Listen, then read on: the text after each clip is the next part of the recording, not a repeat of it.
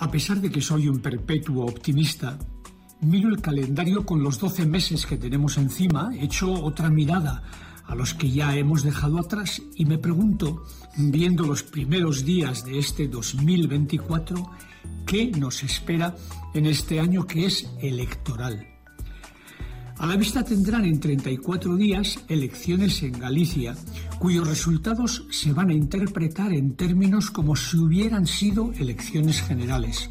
Luego vendrán las de nuestra comunidad Euskadi, que sin fecha definida, todo parece que serán en tres meses, y a principios de junio, para no perder ritmo, las elecciones al Parlamento Europeo.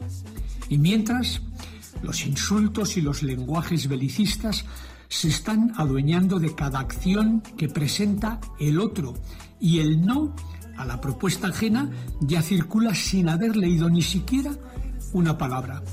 Pero como viene del otro, del adversario, del enemigo político, en una palabra, ni agua, por si acaso, que estamos en año electoral.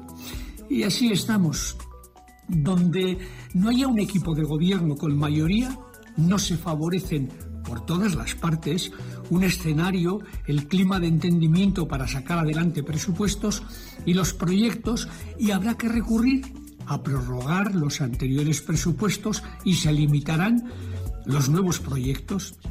Y aquí nos va a pasar lo mismo.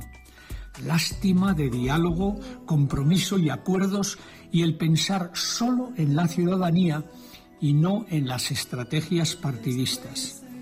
A la mayoría nos importan las soluciones inteligentes a los problemas y a la ciudadanía nos importa poco quién se cuelgue la medalla por la toma de decisión o la gestión.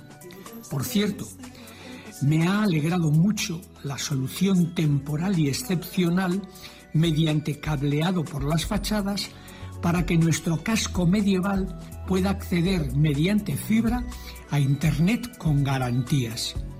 Los debates estériles y el buscar culpables no conducen a nada. Las buenas soluciones sí. Ya vale de tanto lío. Enrique Ruiz de Gordoa y Alda.